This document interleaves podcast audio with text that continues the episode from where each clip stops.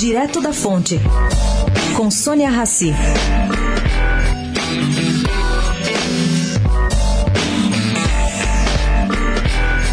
A decisão de Marco Aurélio Melo ontem de adiar por cinco dias a apresentação da ADC 43 sobre a segunda instância joga para frente, mas não elimina a confusão no horizonte dos 11 ministros do STF.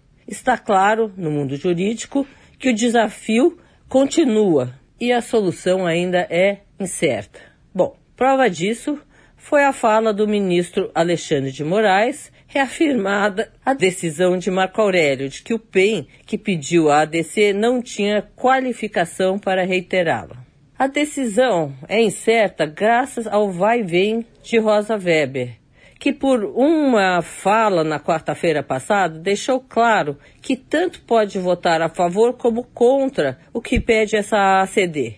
E mais, seu voto, tido como crucial, pode levar ou não a alta corte a soltar todos os detidos na segunda instância e liberar os demais à espera de julgamento nesse sentido.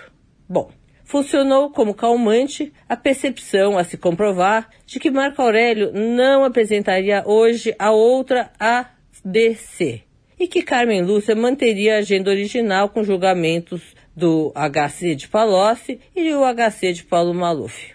Mas, gente, uma fonte da coluna fez uma observação bastante pertinente, que o Supremo pode até chegar a um consenso, mas que essa unanimidade vai ser feita por 11 motivos diferentes. Sônia Raci, direto da fonte para a Rádio Eldorado.